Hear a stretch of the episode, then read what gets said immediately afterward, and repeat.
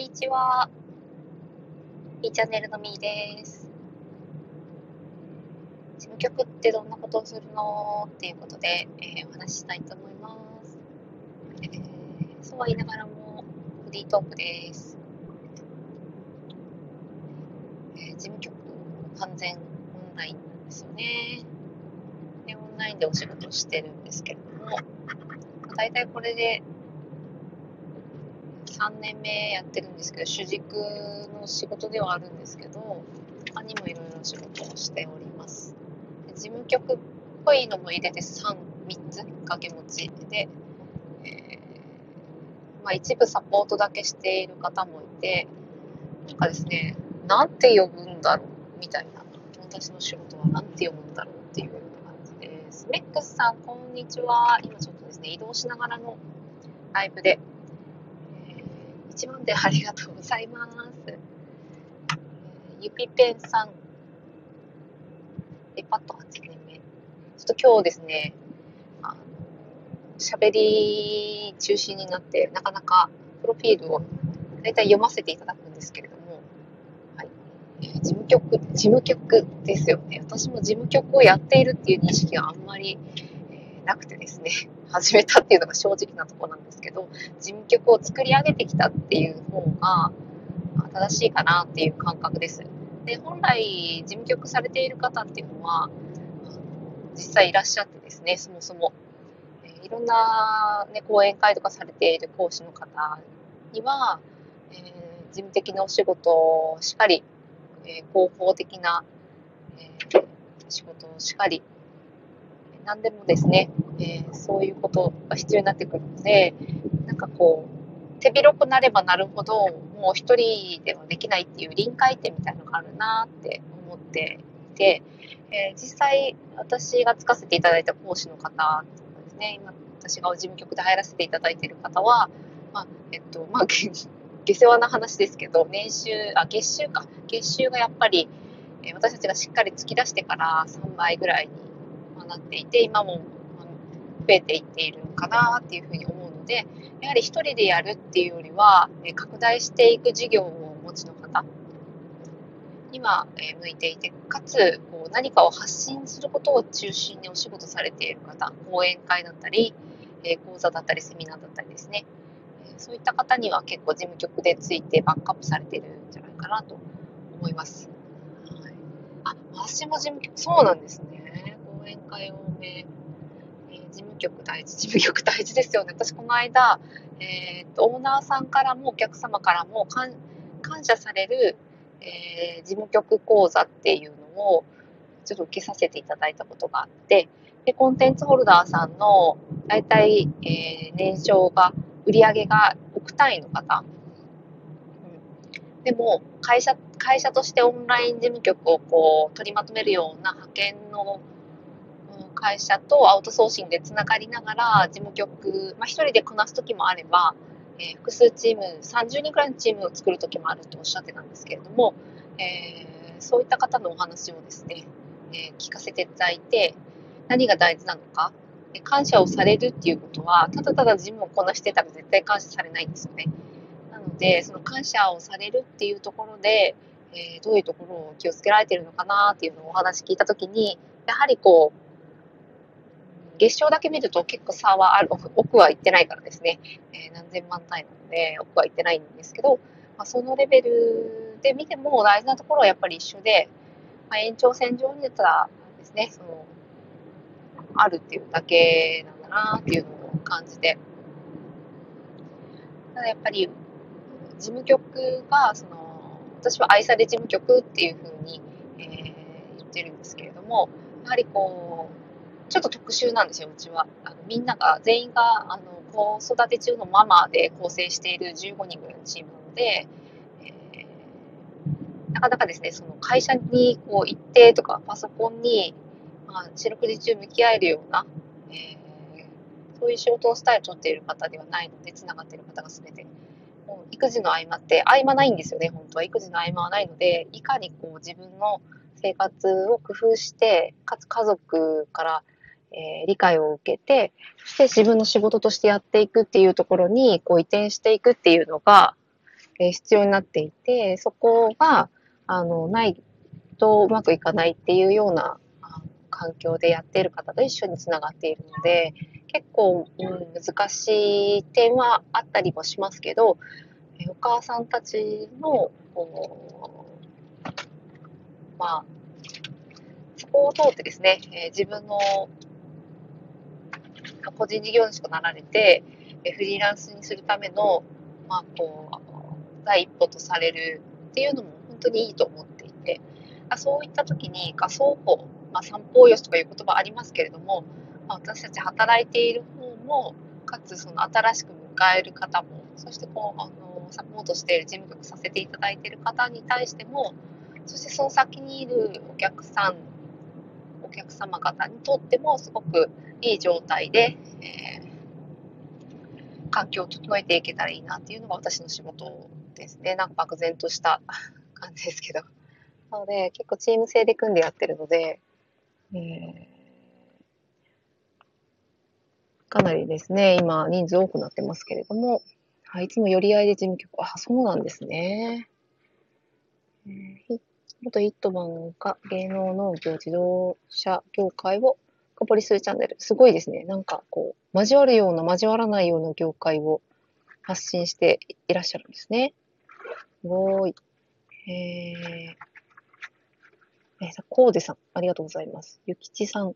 えりこさん、ありがとうございます。秘書さんや総務部が事務局回ってきます。なるほど。愛され事務局。定例会とかあると忙しい。なるほど。私はもう本当に言い出しっぺがミーティングするみたいな、なんかこう、定例っていう形ではないんですけど、結構やっぱり、あ密にあの話をした方がいいっていうのは、すべて全員がオンあのリモートでえー、上は仙台から九州までパラパラに15人ぐらいいて、えー、チームを作っ、いくつかチームを作って、えー、そのチームで回しているので、顔をやはりですね、付き合わせない文字だけのコミュニケーションで仕事をしていくのが、いかにこう、難しいかっていうのは、1年目で感じました。私は最初の年はそんなにがっつり入ってなくって、ま、動画編集とかで入っていったので、もう本当にそこだけアウトソーシングさせてもらえれば 私はもういいですっていう、もう正直小さい子供を抱えながらの仕事だったので、えー、難しいなって、もう苦しいなって思うところとか、まあ、家族にこうちょっと幸せが来るような働き方は今はしたくないなっていうことで、えー、これ、この範囲で仕事を受けるっていうのを決めてスタートしたので、私は割と良かったんですけれども、やはりその家族との折り合いとかがつけられない。なので、まあ、パソコンを開いたりスマホでちょっとこう連絡したりするんですけど、どうしてもこう理解を受けてないと、なんかずっとパソコン見てるとか、ずっとスマホ見てるみたいな、なそういうことをこう特にご主人から言われたりとかすると、すごくなんか負担に感じてしまって、なかなかこう、自分がやってることが、事務局っていうのがまだそんなにきちっと固まっていなかった時期だったので、説明がうまくできないお母さんたちが多くて、でなんとなくやっぱり始めてしまっていたので、やはりその辺が課題だったなっていうふうに思って、まあ、できればあの、すごくうまく環境を作っていければ、小さいお子さんがいるお母さんとかもすごく働きやすくて、あのいいなって。で、まあ、こう契約している講師自体がやっていることが、やはり子育て関係のことだったり、えー、子どもたちに関係するようなことを価値観として提供している方なので、すごく一緒にやっていて勉強にはなる。すごくいいなっていうことを思った時に、これはやっぱ環境を作って改善していって働きやすい仕組みを作っていく必要があるなって思って、なので、えー、まあ、億単位の事務局回してる人の話を聞きましたけど、ちょっとやはりこう違うところは違う。えー、ここは受け入れられるっていうところを採用していって、よりいい環境を作っていくっていうのが、えー、今後課題だなって、ちょうどですね、今年に入って受けたかな、思いました、お話を聞いて。ただ、まあ、すごく今後需要があるだろうなっていうことを、え、おっしゃっていて、かつどういう能力が必要だっていうところもお聞きすると、ま、自分自身がまた発信する場合になったとしても、あのかなり重要で、その発信するときにどういうことが必要かっていうのを身をもって体験しておくことで、えまたその事務局としてのスキルが上がるっていうふうに、そこは本当考え方一緒だったので、私はもう取れるだけ自分でやれることを増やして、で仕組み作って、それをまチームの子に下ろして、でそこでまた修正かけていくっていうのを繰り返して、今事務局の体制を作っているっていう感じですね。で、新しい事業展開を9月で決算時期で、次の、えー、時期、あの、事業展開をする時期に入ってくるので、まあ、その時に、新しい仕組みをまた作っていくんですけど、まあ、そういった時に、えー、今回受けさせていただいた、あの、ちょっとね、規模の、あの、取り扱う規模の大きい、えー、事務局さんの、まあ、ノウハウとかをですね、えー、使っていけたり、まあ、どうしてもやっぱり告知とかしていくと、ウェブ上でのこう、広報だったりになってくるので、そういうのも勉強しながら、あよりこう必要な人に届けられるっていうところもやっていきたいなと思うし、えー、対面でのですね、えー、こうリアルのの時期にまたこう戻っていく時も絶対こうそこのところも頭の片隅に置いとかないと全てがオンラインで片付くっていうものではないなと思いますし、えー、そこに、えー、やっぱり価値が戻っていくのは当たり前かなと思ってるのでいろいろなことを想定しながら、えー、事業を組んでで、事業提案もするんですよね。こういったことを今後やっていった方がいいんじゃないかなっていう提案もしたりするので、えすごくあの仕事をしていて充実している感じです。その代わりに、まあ、ものすごくあのストレスは減ったんですけど、学ぶことが多いので、やっぱ取りに行か、自分から行かないと全然あのついていけないわけじゃないんですけど、あの一歩先行って提案できないので、そこはなんか今までの働き方と全然違うなっていうふうに思いますし、すごくそこが楽しいですね。はい。えー、こんにちは。えー、っと、パル、パルさんさん。ありがとうございます。せかねこさん。えー、こんにちは。ありがとうございます。田中さん。田中。ですね、ちょっとスマホがなかなか触れない状況でお話をしているので、いつもは、プロフィール皆さん読ませていただくんですけれども、今日はちょっとすいません、読めなくって。えー、ありがとうございます。え、事務局の仕事3年目。今年はですね、え、どうしてもこの時期いつも忙しいんですよね。別にケース、あの、年度代わりっていうので忙しくなるわけではない業態だなとは思ってるんですけど、何かとちょっと忙しい。うん、まあ、いつも子供と一緒にいながら仕事をしていて、その中で、え時間をうまく調整しながらこなしているので、え時には夜に起きて仕事をしてみたり、朝早く起きて仕事をしてみたり、主人に任せて単身でちょっと集中できる環境に行って仕事をしてみたり、以前はですね、なかなかこう仕事のその分量っていうのが読めなかったので、ずっとなんかこうすることに追われているような感じがしていたんですけれども、今は割とこう、その仕事量とか、自分で仕事作ってるって感覚に変わってからは、まあ、ものすごくあの仕事量読めるようになったなっていうふうに思います。えー、なので相当あの先読みして逆算して仕事を組むっていう癖がついたので、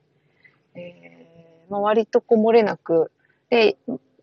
まあ、100%は準備しないですけど、まあ、かなりこう計画立てて、えー、あとは削ぎ落としていくっていう感じですかね。なんかこう考えてたことを全てやるんではなくて、削ぎ落としていくっていうような感じで、えー、スリム化しながら必要最低限ってどこだろうっていうところ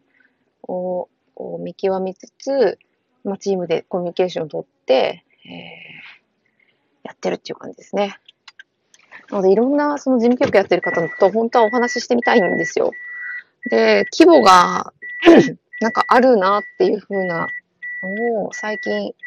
感じてるので、その規模ですね。規模感。そうなんですよ。メックスさんも事務局されてる規模感。ね、その講演されてる方の、うん、規模感。昔も確か私も、あの、雇われで働いてた時も事務局してたはしてたんですけど、その時も、でもその時も大体こう運営みたいなことに携わってたかな、と思ってます。はい。よいしょ。今、えっ、と、事務局ってどんなことするの？っていうことで、えー、お話をしているんですけれども、えー、ピッチさん、こんにちは。皆さん、お昼のこの時間帯はお仕事ですか？えー、ちょっと今で、実は出先で、トイレに行きたいっちゃうね。子供ちゃんを迎えに行ってたところで、一人はお昼にして、どうしよっかな。抱っこするかな。抱っこするかな。トイレの音が入るといけないので、旦 ライブを終わりたいと思います。また、えー、事務局ってどんなことするのっていうところで、えー、ぜひ、あの、梅くさん、もしいらっしゃったら、教えてほしいな情報交換したいなと思っております。えー、またよかったら、えー、聞きに来てください。ありがとうございました。